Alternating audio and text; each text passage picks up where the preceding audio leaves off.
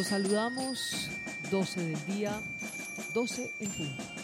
Hoy estas fueron las imágenes que se vieron y los sonidos que se escucharon en medio del gran homenaje a todos los 22 cadetes asesinados hace exactamente un año. En medio de, los, de las notas del himno nacional, sus familias los recordaron a todos y cada uno.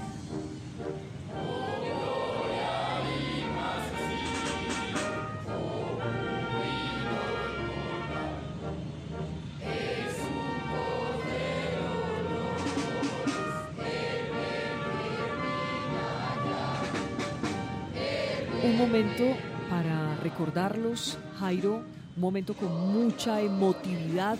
Estaban presentes muchas familias de los 22 cadetes, de los 22 muchachos que fueron víctimas de los terroristas, terroristas que ingresaron en un vehículo cargado con explosivos de una manera inexplicable a la Escuela General Santander, el lugar donde se forman los policías de Colombia, entraron al corazón de la formación de la policía en Colombia que se ubica en Bogotá y finalmente eh, terminan haciendo explotar un carro bomba que deja a 22 muchachos sin vida, 22 muchachos asesinados. Hoy, un año después, Jairo, no solamente rendimos un homenaje a través del hashtag numeral, los 22 cadetes son, los 22 cadetes son héroes, eso es lo que son, héroes.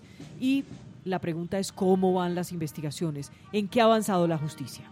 Los 22 cadetes son, Vicky, porque esta mañana escuchamos a muchos de sus familiares quienes estaban pidiendo eso, que ellos eh, sigan en los corazones de todos los colombianos, sigan el corazón de la Policía Nacional y de todo el pueblo colombiano, que es el mejor homenaje que se les puede rendir después de un año de este ataque terrorista. Pues lo que ha anunciado la Fiscalía, Vicky, en las últimas horas es que mm, el próximo 28 de febrero va a vincular formalmente y va a realizar una imputación de cargos contra cuatro integrantes del denominado Comando Central COSE del ELN y otras tres personas más que harían parte de la Dirección Nacional del ELN. Entre ellos están eh, los principales cabecillas, Nicolás Rodríguez Bautista, conocido con el alias de Gavino, está también eh, Pablo Beltarán, Antonio García y Gustavo Aníbal Giraldo, conocido con el alias del Pablito. Por el lado de la Dirección Nacional se le va a imputar cargos a otras eh, cuatro personas. Entre estas siete personas hay que decir que serán procesados por homicidio en persona protegida, tentativa de homicidio en persona protegida. Además, la, Fiscalía ha dicho que ya logró la expedición de las respectivas órdenes de captura eh, de manera internacional y por eso le solicitó, que fue la noticia que conocimos esta semana formalmente, en extradición a Cuba, lugar donde se encuentran desde mayo del año 2018 cuando llegaron allí precisamente para las negociaciones de paz con el gobierno colombiano. Esto es lo que tiene que ver con la cúpula del ELN. Ya en otras investigaciones que se realizaron horas después del atentado, la Fiscalía logró la captura de tres personas que ya están siendo imputadas. Una de ellos, eh, Ricardo Andrés Carvajal, ya se encuentra en etapa de juicio. Las otras dos personas detenidas son Wilson Arevalo y Álvaro Mateus. La Fiscalía los indica como cómplices de esta acción terrorista. Esto es lo que tiene que ver con la investigación penal. Ahora, Vicky, en lo disciplinario, que lo hablábamos hace apenas un momento, la Procuraduría General anunció la investigación disciplinaria contra dos generales de la República, eh, Juliet Cure y Carlos Rodríguez. Sin embargo, lo que advirtió el Ministerio Público es que podrá vincular en los próximos días a otras personas a la investigación. Lo mismo que la Fiscalía ha dicho es que otras eh, personas que aparecen relacionados en todo, este expediente judicial que lleva un año, eh, los están buscando, los están judicializando para llevarlos ante los tribunales y que puedan responder por esta acción criminal. Así van las investigaciones en este momento. Déjeme ir a la Escuela General Santander. Lo más sorprendente de todo esto es que todavía no está identificado hoy, un año después, el conductor que entró el vehículo cargado con explosivos y que causó semejante masacre, semejante tragedia.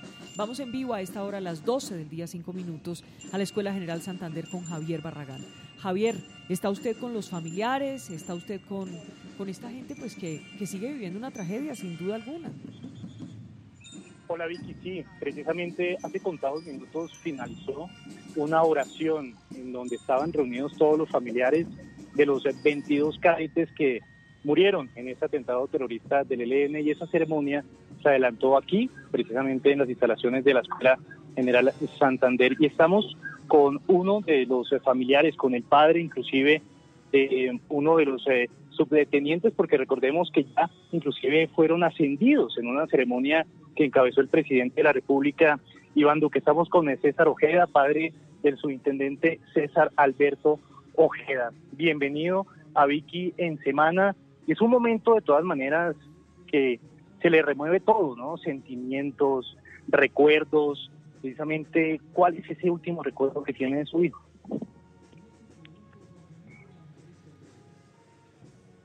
Eh, buenas tardes. El recuerdo que tengo mi hijo, el último fue el 9 de enero del 2019, cuando lo llevé al aeropuerto y nos devolvieron la paleta por llegar tarde. Él me miraba con una tristeza, como queriendo decir, papá, no me dejes. Lo es que uno no sabe los preceptos de Dios. Mi hijo tal vez no quería que los viera. Así pues, él viajó sin la maleta y el otro día yo de la pie por tierra, la cual se demoró dos días en llegarle aquí a la escuela. Y él nos llamó el miércoles y dijo que se sentía triste y que veía la escuela muy triste. Supuestamente la tristeza era por lo que había estado con nosotros esos 21 días de vacaciones. Lo que nosotros nos imaginamos fue eso y no nos imaginábamos que el otro día nos les iban a quitar la vida esas palabras inclusive retumban en este momento en su cabeza, esa última fotografía visual de él. Es lo que hoy realmente eh, sale a flote, ¿no? Se reflorece. Eso es lo que siempre llevo presente y me torturo al, pensar que yo no podía, podía haber evitar que se viniera. No lo hice. Y yo le tenía el destino aquí en esta escuela aquí tenía que morir él. Lo envié completico, bien buen muchacho. A los 10 días me lo devolvieron en un cajón por culpa de la maldad humana. Me lo destrozaron. Sí, que es una de las historias que hemos inclusive pues conocido aquí con los familiares de estos 22 jóvenes que se estaban preparando aquí en la escuela General Santander, aquí en el sur de la capital de la República, muchos sueños también, muchas proyecciones de profesionales que ellos tenían para seguirse educando en eh, la Policía Nacional. Tenemos a cinco familias aquí en la escuela que nos van a contar precisamente esos recuerdos que tienen eh, de sus hijos. Permítame hablar con don César Barragán. Déjemelo acondicionado, por favor. Ya tenemos las 12 del día, 8 minutos. Hoy rendimos un homenaje a todos estos héroes ¿Por qué numeral los dos, los 22 cadetes son? Numeral los 22 cadetes son porque son héroes. Eso es lo que son, don César. Hablemos un poco más de su hijo. ¿Por qué quería ser policía? No, mi hijo, desde muy pequeñitico, él nació con la vocación de servir. él le gustaba ayudar a la, a la gente, gustaba ayudar al pueblo. Él ya fue creciendo, ingresó a la Hermandad de Jesús Nazareno de Floria Blanca y siguió con su temor a Dios y la Virgen. Por eso él era un buen muchacho. Aparte de todo, yo soy agente de tránsito municipal. Eso lo llevó a él también a, tener amor hacia los uniformes. Se ponía las botas, el chaleco mío, el kepis. Y mi familia también hay miembros de la Policía Nacional. Entonces, por por vocación, tenía esa, esa vocación de servir a los demás. Él quería llegar a ser un gran oficial de la Policía Nacional. igual al ingresar a la escuela lo ingresó al equipo de equitación. Él tenía afecto hacia los animales y sobre todo hacia los caballos. Él nos decía que él era feliz aquí en la General Santander. Eh, don César, estaba muy jovencito. ¿Hoy usted siente que se ha hecho justicia en este caso? ¿Siente que la justicia ha sido lenta? ¿Sienten que todavía no se sabe la verdad? ¿Cómo sienten ustedes el camino de la justicia ustedes como familiares? No, para mí la justicia está lenta. Está muy, muy, muy lenta. Eh, ya un año, lo único que supuestamente hay, lo único que son tres detenidos supuestamente por estos actos, que fue el que alquiló la bodega, el que trajo la camioneta y alias el quesero, que fue el que pagó supuestamente para que se llevara este acto terrorista aquí en la escuela, donde inmolaron a nuestros hijos. Nuestro orden militar, nuestra justicia colombiana. La investigación, lo único que te pido es que se lleve bien a cabo, saber la verdad para poder nuestros hijos descansar en paz y nosotros también, y que caigan todos y cada uno de los que tuvieron que ver con este acto vil y cobarde que hicieron, hicieron contra nuestros hijos, eran unos muchachos muy buenos, no se metían con nadie, lo único que querían era ayudar a su familia a salir adelante, lo único que querían ayudar al pueblo colombiano, querían representarnos mediante la Policía Nacional llegando a ser generales. Mm, don César, el ELN em, a través de un comunicado se atribuyó este hecho criminal, la Fiscalía ya ha expedido órdenes de capturas incluso de manera internacional. Ellos que son los responsables, hoy usted, ¿qué le dice a estos jefes del ELN como responsables de la muerte de su hijo y de los otros cadetes? Eh, lo único que les digo, que se entreguen. Nos ocasionaron mucho daño, daño a 22 familias, 21 colombiana, una ecuatoriana y 83 más compañeritos de ellos quedaron heridos. Porque es que aquí en Colombia no podemos valer el lema que el ser terrorista paga. Le acaban la vida a 22 cadetes y quieren un diálogo de paz donde los vamos a ver en cuatro años sentados en el Senado. Ese es el agradecimiento que les vamos a dar o el castigo que van a tener ellos, presentarnos en el Congreso por haber causado esta maldad que nos hicieron a nosotros y al pueblo colombiano. Mm, don, don César, hablando específicamente de su hijo, eh, ¿cuánto llevaba en la escuela? Eh, ¿Cómo era su transcurrir, cómo eran sus días, los llamaba permanentemente, qué les contaba, qué ilusiones tenía para ser policía. mi hijo, mi hijo ingresó a la escuela el 5 de julio del 2017. Llevaban 18 meses, salían ya para dos años. Él llamaba a menudo, prácticamente casi todos los días. Él decía que era feliz, feliz aquí en la General Santander, que esto era lo de él que por sí un compañerito de él nos dijo que el 19, el 17 de enero del 2019, a las 7 de la mañana que lo tenían haciendo aseo, le dijo que él era feliz acá, que esto era lo de él.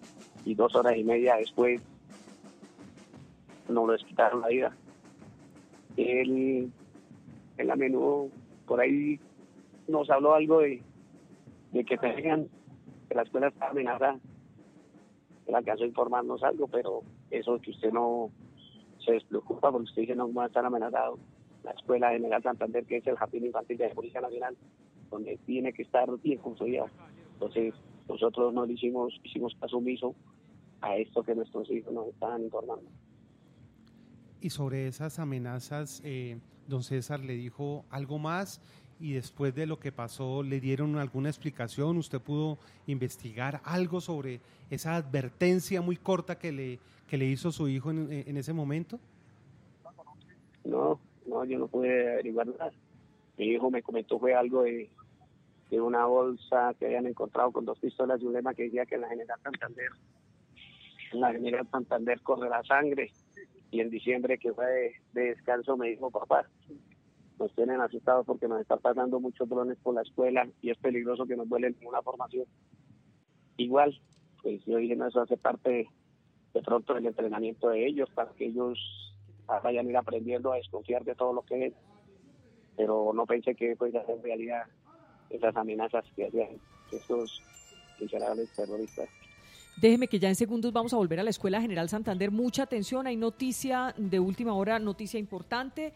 Tenemos a esta hora, en Vicky en Semana, la carta del embajador saliente mm, de Colombia en Washington, Francisco Santos. Mucha atención, que es noticia importante. Dice, doctor Iván Duque, señor presidente, quiero agradecer la confianza que depositó en mí al nombrarme embajador de Colombia ante el gobierno de los Estados Unidos. Fue un honor para mí contribuir al fortalecimiento de la relación de Colombia con Estados Unidos y en la recuperación de la confianza en la palabra de nuestro gobierno. Con la satisfacción de la labor cumplida, hoy me permito presentarle mi renuncia a este cargo. Dice Francisco Santos en su carta al presidente de la República, bajo su liderazgo, durante estos meses se consiguieron enormes logros. La institución financiera de desarrollo internacional del gobierno de Estados Unidos entregará al país 5 mil millones de dólares para invertir en zonas afectadas por el narcotráfico. Se incrementó de manera sustancial la ayuda económica anual para Colombia y se elevó el perfil de la crisis de Venezuela, y sus repercusiones para nuestro país con la visita de delegaciones de importantes congresistas. Gracias a esto último, hoy contamos con más recursos por parte de Estados Unidos para contribuir a la atención de la crisis y esperamos que en los próximos meses se conozcan más noticias del resultado de nuestra gestión. En conclusión, dice Francisco Santos, hoy tenemos una relación bipartidista fortalecida en el Congreso y una agenda estratégica con el gobierno americano el del más alto nivel. Y termina la carta diciendo, en términos de comercio podemos celebrar que se eliminaron graves irritantes como el de la chatarrización y se abrió la puerta de inmensos negocios agroindustriales. Ha quedado claro que Colombia es la última frontera agrícola del continente. Aprovechamos el nuevo momento de las relaciones comerciales mundiales para posicionar el país como nuevo destino estratégico de empresas que buscan cambiar su cadena logística. Agradezco a usted, señor presidente, los ofrecimientos que me hizo de continuar en su gobierno. Pienso que ha llegado para mí el momento de recuperar la posibilidad de opinar con libertad sobre la interesante y desafiante coyuntura que está viviendo nuestro país y que reclama plena franqueza. Deseo seguir sirviendo a los colombianos a través de mi lucha indeclinable por las ideas democráticas y por la verdad. Su gobierno cuenta en Washington con funcionarios de alto rendimiento comprometidos con unos objetivos de gran alcance para Colombia. Dice no Francisco Santos a una embajada nueva, que era lo que se había dicho que le estaban ofreciendo. Algunas embajadas incluso se rumoraba que Canadá, que de repente España. Y termina la carta de Francisco Santos al presidente diciendo, quedan indeleblemente grabadas en mi corazón sus generosas palabras el día de mi posesión. Tanto don Hernando como don Iván dejaron fundadas en nosotros dos lecciones que hoy siguen siendo vitales. Primero, la grandeza y la generosidad que siempre se debe tener en la política. Y segundo, la lealtad, dice Francisco Santos al presidente, que para nuestros dos padres siempre partió del principio de la verdad, por incómoda que ella fuera. Me parece que en esos dos últimos párrafos está la noticia de esta carta de renuncia que presentamos Mm, en primicia aquí en semana la carta de renuncia del embajador Francisco Santos. Esto tendrá, sin lugar a dudas, desarrollo. Una, que no le acepta un nuevo puesto en el gobierno. Y dos, la puya, que me parece que es puya, cuando le habla de lealtad, que quiere opinar, que quiere hablar con franqueza. Esta es la noticia más importante del momento. Esta mañana, Vicky, el, el presidente Iván Duque dijo lo siguiente, Francisco Santos es una persona que puede seguir colaborándonos a nosotros en otros frentes, en ese lugar o donde yo lo determine, porque no había querido ni confirmar mm, ni desmentir la noticia que se rumoraba desde ayer sobre la salida inminente de su embajada en Estados Unidos. Muy bien, a las 12 del día 21 minutos, ya tenemos las 12, 21 minutos, volvemos a la Escuela General Santander porque seguimos en este homenaje que de pronto ya hoy les interesa a pocos, hace un año estaba el país conmocionado y debería generar el mismo interés o quizás más, porque un año después todavía no sabemos la verdad completa de qué fue lo que pasó en este atentado terrorista en la Escuela General Santander numeral. Los 22 cadetes son. Volvemos a la Escuela General Santander. Barragán, preséntenos otros testimonios, por favor, porque usted está ahí con mm, varias familias. Estábamos escuchando el testimonio de don César. por favor, ya vamos a otro de los testimonios que usted ha preparado para todos los cibernautas, para todos los seguidores de semana a esta hora. Sí, estamos eh, con los eh, familiares eh, precisamente de estos 22 cadetes de la Policía Nacional que lamentablemente murieron ya hace un año. El país se conmocionó, fue una sorpresa para, para todo el país y pues también nos acompaña otro de los familiares, estamos hablando de Oscar León Quintero, Saavedra, de Oscar Saavedra, que es uno de los padres de otro de los uniformados, de otro de estos jóvenes que murieron. Y mm, lo que estamos haciendo es un homenaje a estos jóvenes que también sirvieron a la patria, que recuerda de él esos últimos instantes. Lo último que recuerdo de mi hijo fue la despedida que, tuvo cuando, cuando se le acabaron las vacaciones de diciembre. Eh, estaba muy feliz, estaba muy contento eh, no hallaba la hora de, llegar a la escuela porque en ese semestre que, iba a adelantar eh, iban a recibir el, grado de alférez. Entonces ese estaba supremamente motivado, ilusionado, estaba supremamente feliz y contento. Y pues habíamos quedado acordado que, para la ceremonia de alférez eh, yo con mi esposa la familia vendríamos a, visitarlo a la ceremonia esa. Pero lamentablemente, ocho días después, ocurrió este trágico, la muerte del muchacho, entonces se nos acabó toda la ilusión. Estamos hablando con Oscar Saavedra, padre y subteniente Oscar Javier Saavedra, que también está adelantando aquí estudios, que se estaba preparando ¿Él qué le decía? ¿Qué sueños tenía como tal aquí en la Escuela General Santa Fe? La ilusión más grande de mi hijo era de graduarse como oficial de la policía, ser subteniente de la policía. El sueño, la ilusión, ese era el, propósito que él tenía en, el momento en su vida, era ese. Y pues se dedicaba el 100%, daba todo por, por lograrlo hasta el presente donde iba porque iban cursando ya el cuarto semestre, eh, pues él cumplía en todo y se destacaba por su disciplina, por su buen comportamiento, por su respeto. Pues mi es una persona muy linda, muy sencilla, muy noble y muy obediente, servicial. Vicky, ¿tiene alguna pregunta también para don Oscar Saavedra? Claro, don Oscar. Eh, gracias por eh, acompañarnos este mediodía. Sabemos que es un día muy doloroso. ¿Por qué razón termina su hijo en la Policía Nacional? ¿Ustedes querían que fuera policía? ¿Hay policías en la familia? ¿Cómo llega a la Policía Nacional su hijo?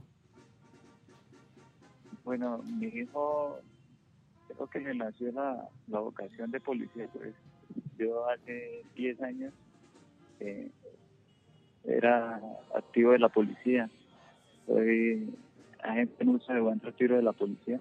Entonces, pues mi hijo tal vez se inclinó por, por, ser policía porque de pronto eh, tenía los recuerdos ¿no? de niño, de bebé cuando estaba conmigo, cuando, cuando yo trabajaba en la institución. Y pues él tenía esa, esas ganas de, de servir, de ayudar, de ser alguien en, este, en esta vida. Entonces, pues se inclinó, aunque definitivamente pues pues él fue sí el que tomó esa decisión. Nosotros solamente como padres hicimos el apoyo, apoyarlo económicamente para, para que él cumpliera su sueño. Eh, ¿Qué explicaciones tienen ustedes hoy por parte de la justicia de lo que ocurrió en el atentado? ¿Qué saben ustedes? Pues lo que sabemos es que directamente el, el ELN fue el que realizó el, el atentado, pero no le encontramos nosotros una razón lógica, un sentido común de por qué ese grupo vaya o, atentó o asesinó a, estos muchachos de esta forma tan cruel e inhumana. Ya no le encontramos el sentido lógico de por qué realizaron este atentado. Eso no, no, creo que no debería nunca suceder en, Colombia. Y precisamente, ¿qué les dice hoy a, estos jefes del ELN que se encuentran por fuera del país cuando la fiscalía ya los culpa, los responsabiliza y has pedido incluso órdenes eh, de captura internacional? ¿Qué le dice hoy a los jefes del ELN? Y cometieron un grave error. Y cometieron un grave error al asesinar a estos muchachos porque jóvenes, llenos de sueños, de ilusiones, inocentes. Mi hijo es un muchacho, yo creo que ingenuo de, de, la, de la violencia que tiene este país. Yo lo que les digo a, a este grupo es que dejen de asesinar tantos policías, tantos militares de una forma tan cobarde e inhumana. Que piensen que nuestros policías tienen familia, que nuestros policías son hijos, son padres, son hermanos, que ese no es el no es el camino de estar causando tanto dolor a, a las familias aquí en Colombia. ¿Usted cree que sí van a pagar algún día por esto que les hicieron a sus hijos, por esta masacre, por lo que hicieron? Estoy convencido, estoy totalmente convencido que el mal que uno cause, tarde que temprano, llegará el momento que tendrá que pagarlo, sea ante Dios o ante la justicia aquí terrenal, pero de alguna de alguna de las dos, eh, recibirán su, su castigo porque son cosas que, que ni, ni, ni nosotros ni creo que Dios permitiría o, toleraría una situación de estas. Los compañeros, los compañeros eh, de su hijo, de allá en la escuela, de todos los días que él alcanzó pues a vivir allá en formación antes de esta tragedia. ¿Cómo fueron estos días de su hijo? pues he hablado con, varios muchachos y, me dicen que mi hijo era un muchacho muy alegre, muy colaborador, muy servicial, muy humano, que estaba comprometido con su, con su carrera, que tenía una vocación de, de servicio muy buena, muy bonita, que se preocupaba por, por los demás. O sea, yo creería que mi hijo es de las personas que estaría dispuesto a dar la vida a él para salvar la vida de una persona inocente. Y le frustraron todos los sueños, absolutamente todos los sueños. Y el ELN, mientras tanto, está resguardado en Cuba. ¿Cómo le parece? Lamentablemente, así, así son las cosas. Ellos causan el, el daño aquí, acaban con la vida de la familia, de nuestros seres queridos y se refugian en otros en otros países que, les prestan ese, ese apoyo. Eh, Colombia y el mundo entero debe rechazar esto, debe no permitir para que ellos no sigan causando este dolor, que ellos entiendan, que sientan ese rechazo de Colombia y del mundo entero, porque o sea, eso no tiene, no tiene sentido, no tiene lógica que sigan asesinando a nuestros policías militares. 12 del día 30 minutos, 12, 28 ahora, 12 del día 28 minutos. Es que tenemos un reloj que nos tiene dos minutos adelantados, entonces me toca estar haciendo la suma y la resta mm, al aire. A esta hora estamos en Facebook, estamos en YouTube, estamos en Periscope. Les agradecemos por conectarse y es un tema que me conmueve, que pareciera que no le importa a mucha gente. Incluso en otros medios de comunicación también tratan este tema y pareciera que hay poco interés. A la gente parece que ya, ya pasó cuando hace un año estaba el país en emergencia por estos hechos. Revivamos un poco cómo fue que ocurrió el atentado. Fue en las horas de la mañana. Aquí están las imágenes de la Escuela General Santander esta fue la desolación que quedó tras el estallido del carro bomba en medio de la emergencia, vidrios rotos, personas muertas, cadáveres y trozos de personas desmembradas alrededor de ese sitio de la escuela. ¿Y qué ocurre, Jairo? Pues llega un conductor y como Pedro por su casa, termina, termina entrando a la Escuela General Santander. Ingresa, llega y entra. Es una, es, una camioneta, entra cargada de explosivos, 80, 80 kilos de pentolita, eh, va cargado, la conduce el, ese hombre José Aldemar Rojas, conocido con el alias de El Mocho, un hombre de 56 años. Incluso hoy la Fiscalía está trabajando en varias eh, líneas de investigación sobre la manera en que ingresó el vehículo y la manera en que se accionó, porque muchos están diciendo, hay algunas versiones de que este alias El Mocho era un enfermo terminal y lo que hizo fue explotarse con el vehículo. Eso todavía se está investigando. Otros dicen... Todavía no ha sido posible saber. Recuerde usted que en ese momento salieron incluso unas fotografías, una imagen, placas, y, no ha sido ubicado. No, supimos quién fue. Sí, de, él sí, sí, de José Aldemar Rojas, alias El Mocho. Los que no han podido identificar es la persona que lo acompañó en la camioneta ah. durante el trayecto antes de llegar a la Escuela de Policía General Santander, donde se forman los futuros oficiales de la Policía Nacional. Como tampoco se ha logrado la identificación plena de una motocicleta que acompañó, prácticamente escoltó este carro bomba desde que salió eh, de una bodega en el sur de Bogotá y fue llevada ese jueves en la mañana hacia las 9 y 30 de la mañana donde explotó en la Escuela General en Santander. Este hombre de 56 años en el momento de su muerte, eh, por eso le digo, gira un misterio. Eh, protagonizó el mocho, se preguntan algunos, eh, el primer ataque terrorista suicida en la historia de Colombia. Eso es lo que tienen que eh, averiguar las Ahora, volvamos al momento en el cual ingresa el conductor con el vehículo cargado con explosivos a la Escuela General Santander. Usted sabe que lo que se ha podido establecer es que efectivamente estaba dañada la puerta de entrada, que, la, que estaba permanentemente abierta que solo la cerraban en la noche porque se necesitaban cinco personas para poderla cerrar.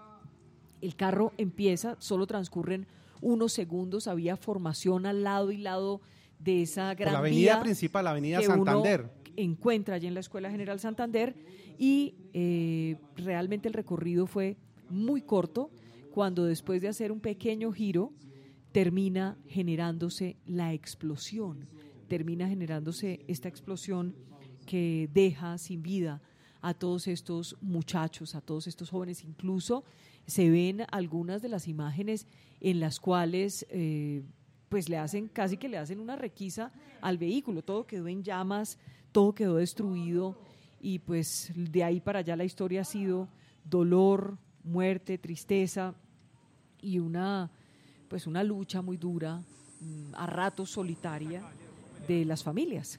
Mm, versiones con, en contradicción sobre la manera como entró este vehículo, porque usted recuerda que el ministro de Defensa de ese momento mm, había dicho que entró de una manera eh, forzosa, eh, brusca, a toda velocidad, pero después se vieron las imágenes que eh, la camioneta entró sin ningún tipo de violencia, sino hasta el momento en que dan el aviso de emergencia y uno mm, de los eh, policías que está en otra garita es donde le hace prácticamente como el pare y pregunta qué está haciendo y es en el momento en que alias el mocho devuelve la camioneta y está pasando justo por los dormitorios de las cadetes y allí atropella a algunos de los policías que estaban y es donde explota este carro bomba con el resultado que ya se conoce, 22 eh, cadetes que pierden la vida en ese momento con la explosión de 80 kilos de pentolita. Esa es la cifra que los expertos en explosivos han calculado.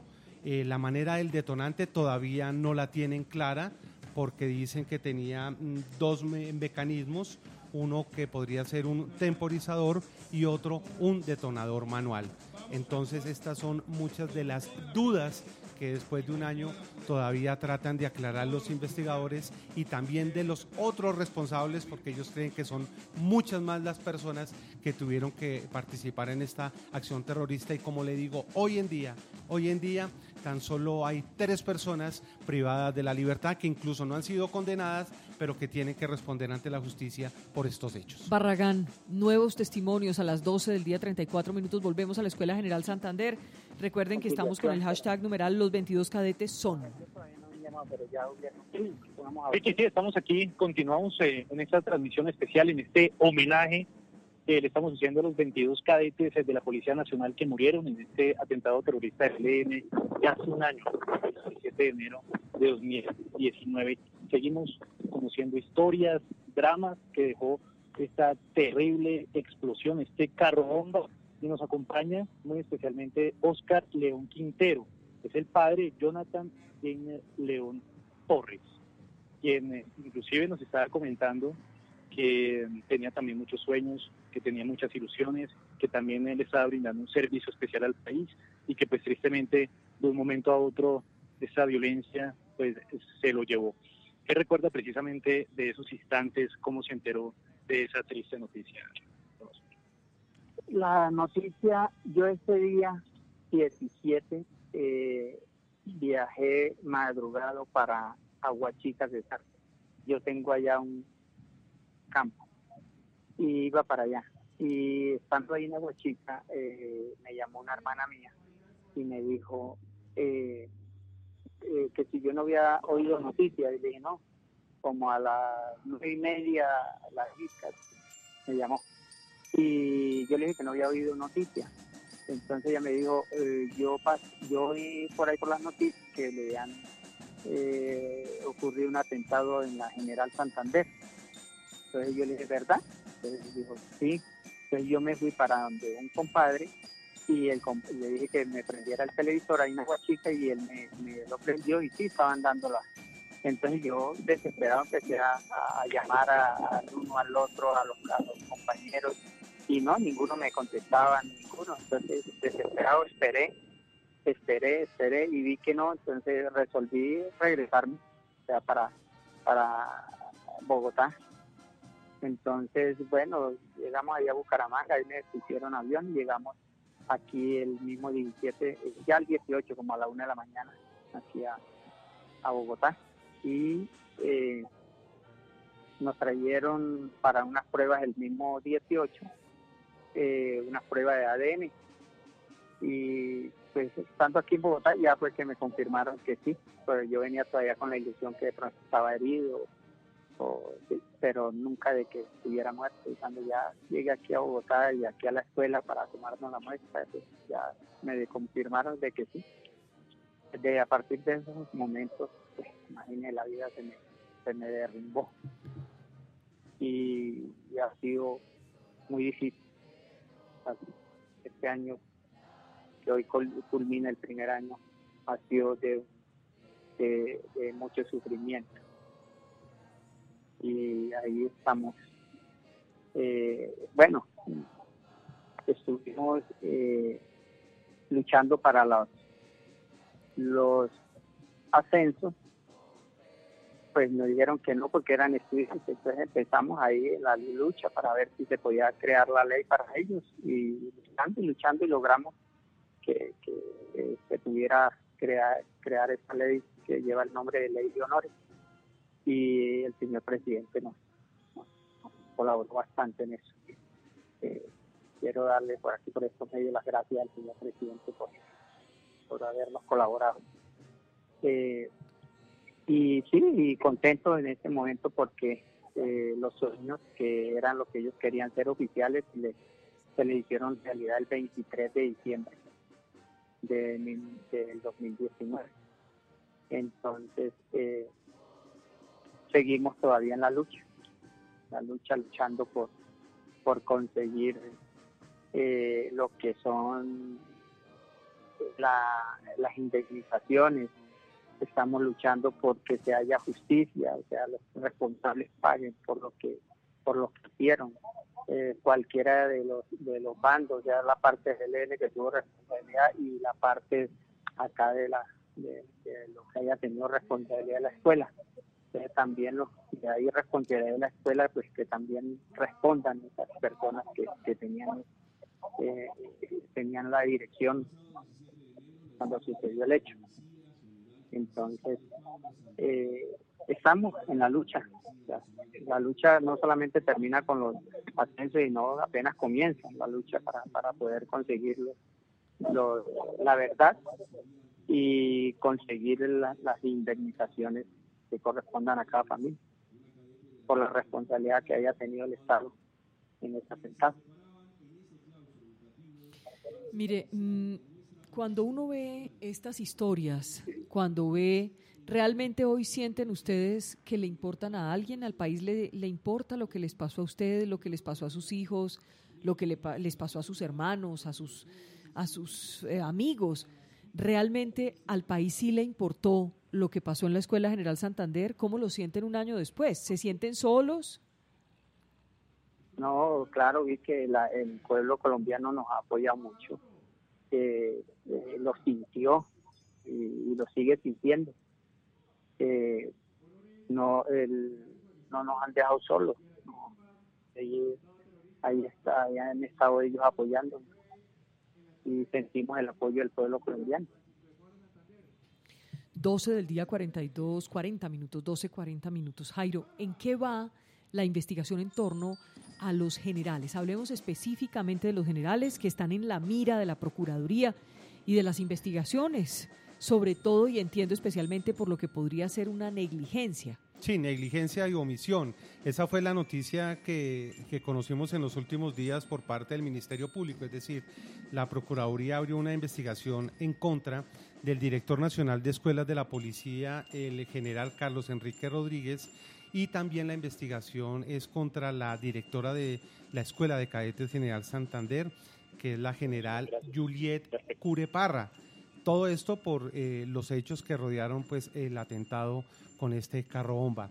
Dice la Procuraduría en la resolución que tomó para abrir este proceso disciplinario lo siguiente, abro comillas, se hace necesario investigar si existió o no una conducta que pueda ser reprochada disciplinariamente al mayor general y a la brigadier general, teniendo en cuenta que pese a las pruebas recopiladas en la indagación preliminar, no fue posible, dice la Procuraduría, establecer si los oficiales ordenaron y adelantaron las acciones necesarias, no solo para salvaguardar la seguridad de las instalaciones de la escuela, sino del personal que allí labora. Su, eh, y por lo tanto es que ordena que se abra esta investigación. Sin embargo, lo que hemos podido averiguar, Vicky, con eh, fuentes del Ministerio Público, es que esta es la investigación inicial contra los más altos mandos en este momento que tendrían, como le digo, tendrían algún tipo de responsabilidad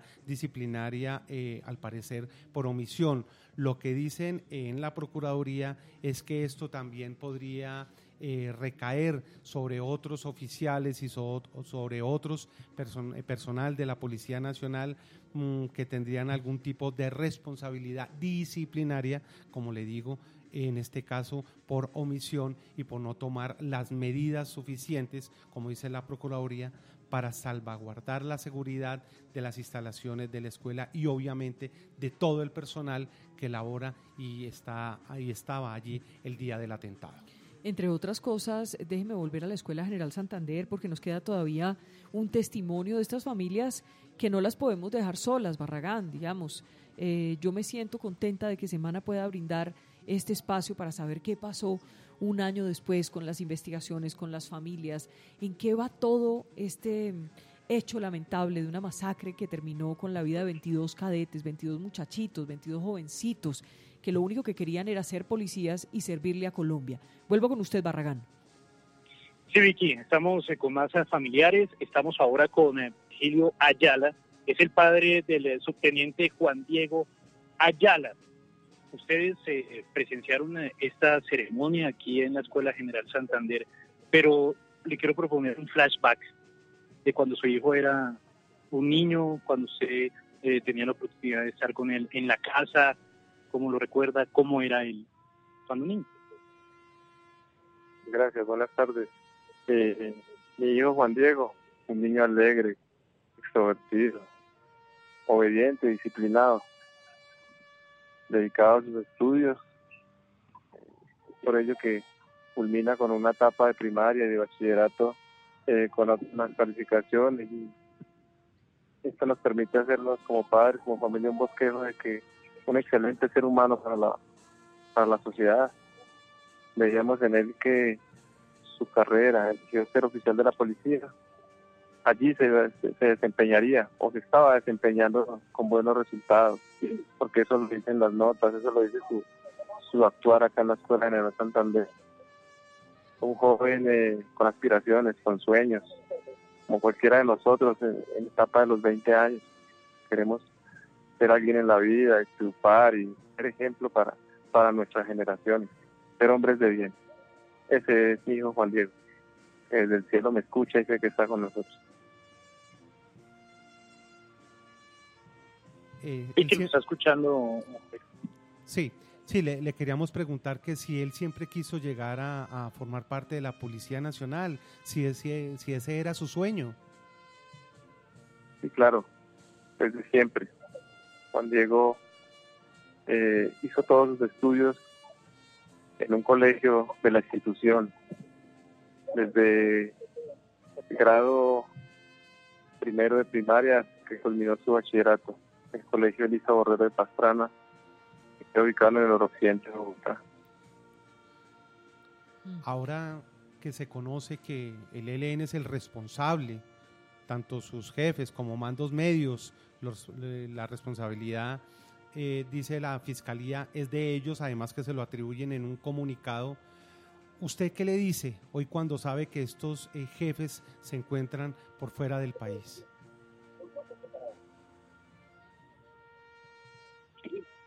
para los colombianos y el mundo entero, no es nuevo que han sido los actores permanentes de tragedias, masacres y tortura al pueblo colombiano, desplazamientos y demás. Ya es hora de que terminen con eso. Eso no les va a conducir a nada bueno. ¿O cuál es el referente, el resultado de, este asesinato de 22 hombres en la Escuela General Santander? Ninguno. Generar zozobra, tristeza en los hogares colombianos y en especial en las familias nuestras. ¿Qué debería Entonces, ocurrir? eh, ¿Qué la debería, violencia no sí. nos va a conducir a nada. qué debería a nada ocurrir? bueno. ¿Qué debería ocurrir con el ELN? Digamos, estamos en un gobierno distinto al anterior, eh, están por ahora suspendidas las negociaciones, hay mucha gente que quiere que continúen esas conversaciones, que vuelvan a la mesa, pero uno de los puntos es la Escuela General Santander y el ataque terrorista y pues los secuestros que continúan. Claro, eso nos demuestra una vez más que no hay voluntad de parte de estos señores. Eh, han engañado a mucha gente haciéndole creer que son los Robin Hood, pero no, no es así. Son un grupo narcoterrorista que no ha sembrado sino el terror y la crueldad en, en las familias colombianas. Que pongan la cara, que acaben con esa, con esa mentira y que sean juzgados por la justicia colombiana. ¿Y no le si parece que, un- que la justicia colombiana ha sido muy lenta en todo caso en las investigaciones? Digamos, hoy quiénes están capturados, quiénes están condenados. Ha pasado un año. Sé que hay tres personas capturadas por este hecho, pero con seguridad que eso es una cadena y deben haber muchas más. Muchas más personas responsables de este acto y que se encuentran, como siempre, escondidas, huyendo. Eh, entonces le pedimos a la justicia colombiana que haya más celeridad, que, que no hayan tropiezos en la investigación, para que estas condenas sean ejemplarizantes, porque eso es lo que tal vez nos ha llevado a que sucedan actos crueles y, y la justicia vale tal vez ese principio de el principio de, de inocencia, no sé, principio de reconocer el hecho y que a los pocos meses, pocos años estén en las calles nuevamente, prácticamente lo generando terror y crueldad.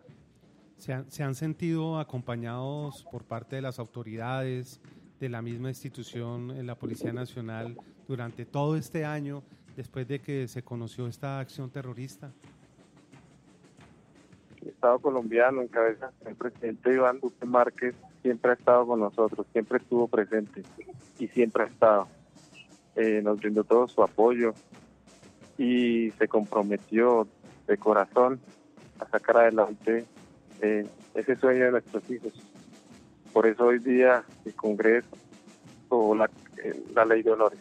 Entonces, eso es una respuesta positiva para, para que el sueño de nuestros hijos hoy día sea una realidad. Para ustedes también, así como para su hijo, era un sueño verlo con el uniforme de la policía. Claro, policía es un componente, es un ser humano que desde el momento en que toma la decisión de pertenecer a esta, a esta grandiosa institución, eh, tiene que dejar a un lado muchas cosas, muchas cosas, entre ellas su propia tranquilidad, para poderle brindar a una sociedad esa tranquilidad que, que les hace falta o que nos hace falta. Entonces es el policía el que está siempre, donde no hay medicina, donde no hay un centro médico con seguridad que vamos a encontrar un policía en las selvas, en los caminos de herradura, y no hay un no hay un ente de pronto del Estado, está la Policía Nacional. Y esa es la confianza que debemos tener en ellos porque son nuestros guardianes, día y noche. ¿Qué le dijo su hijo de esos días que estuvo en la Escuela de Policía General Santander? ¿Cómo los vivió? Muy contento. Al principio, pues como, como todo, cuando uno llega a un sitio nuevo, hay susto, hay, hay expectativa, pero con seguridad que él se identificó con, con lo que aquí se reza, con lo que aquí es la institución. Entonces no fue no fue difícil eh, empoderarse de, que el momento de vestir su uniforme ya representaba ser policía de verdad, un policía eh, íntegro. Claro, mm, es, es eh, frustrante toda esta historia, volver a recordar. ¿Cómo fue? Cómo, cuéntenos un poco de, de aquel instante, hace un año, cuando ustedes en su familia se enteraron de lo que había ocurrido y yo creo que estaban ustedes con la esperanza de que su hijo estuviera entre las personas que estaban vivas. ¿Cómo se enteran ustedes en la familia? ¿Qué pasa en la casa? ¿Cómo son las llamadas? ¿Qué, qué pasa?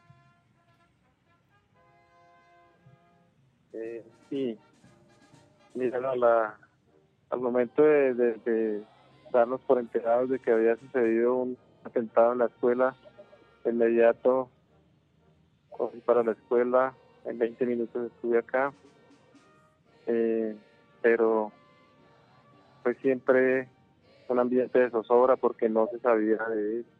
Eh, guardaba la esperanza de que estuviera eh, asustado, escondido, eh, entre los heridos, pero fueron pasando las horas, el tiempo, y se, se reducían más las posibilidades y nunca perdí la esperanza, nunca la perdí, hasta el momento en que me dieron la fatídica noticia.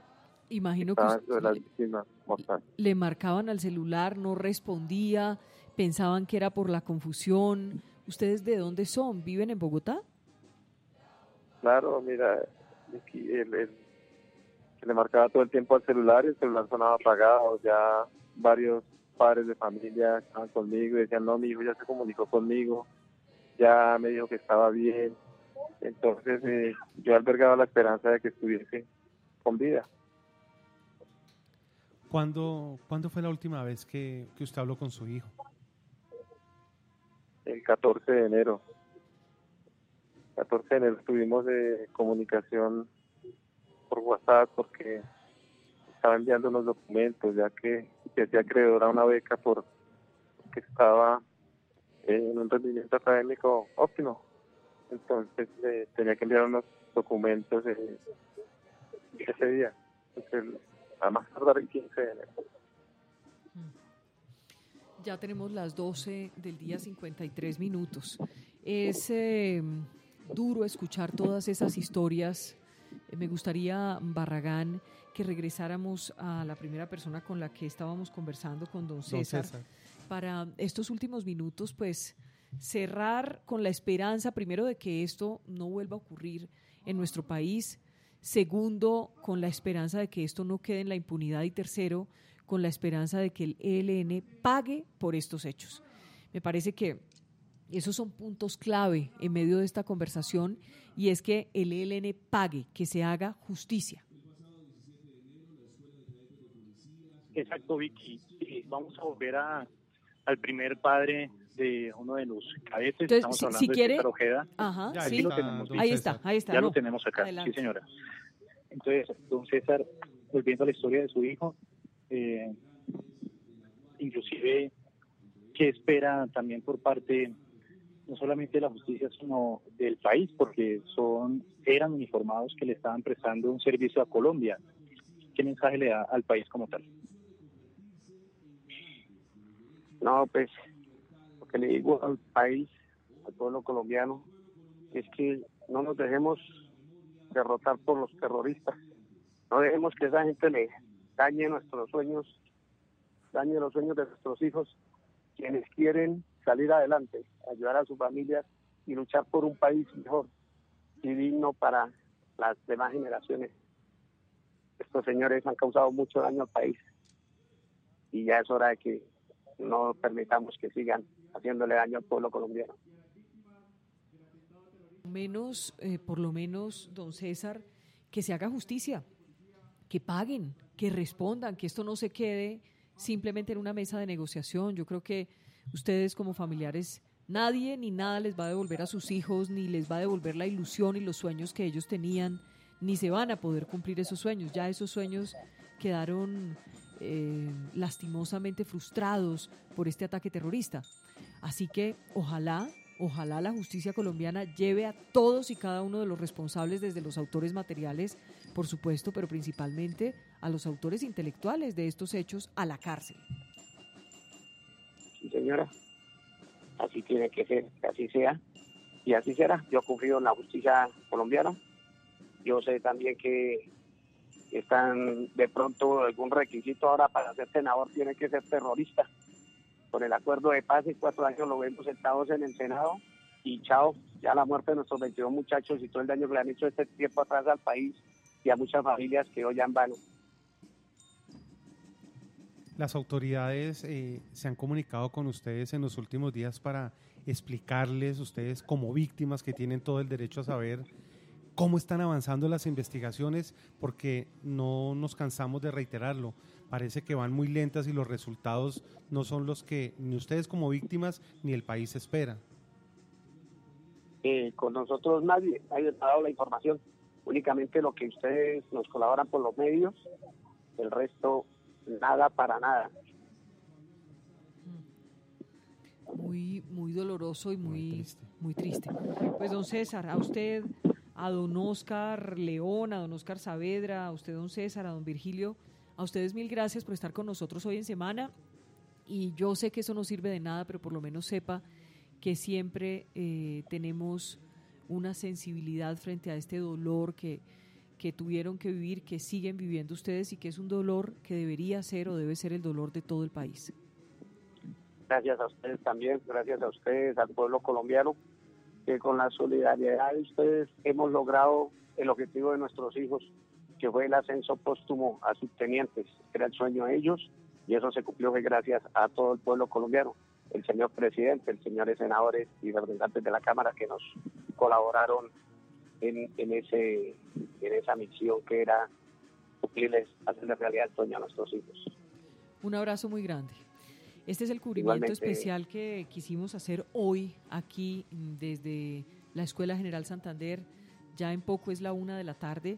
Un video, eh, Juan David, un video que, me parece que es muy eh, importante hoy, el mismo video que la Policía Nacional hace para rendir un homenaje a estos 22 cadetes.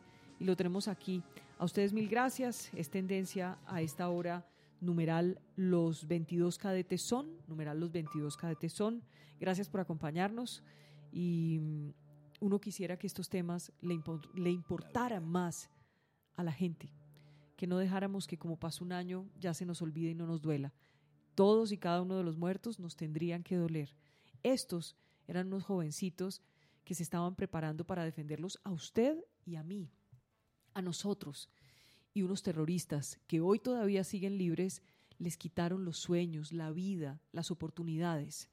Esos jovencitos nos deberían seguir doliendo, deberíamos seguir llevándolos en el corazón, nos deberían seguir importando. Hoy todos deberíamos estar unidos en esta conmemoración. Ha pasado un año, pero para sus familias, este año ha sido cada día el primer día.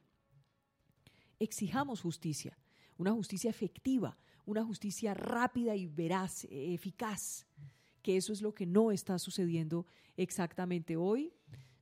hay unas personas investigadas, hay unos videos, hay eh, algunos indicios, pero realmente todavía no sabemos la verdad. Así sea dura, así sea cruel, deberíamos saberla ya. Ha pasado un año y la justicia lenta lo único que favorece es la impunidad. No importa quién caiga, no importa quién vaya a la cárcel, pero que haya una manera, así sea con la verdad y la justicia, de resarcir un poco el dolor de estas familias que perdieron a sus hijos, a sus niños, a su orgullo, a sus policías que estaban en formación. Desde aquí, gracias a todos esos 22 cadetes que dieron su vida queriendo salvar y cuidar la nuestra. Esto es Semana. Buenas tardes.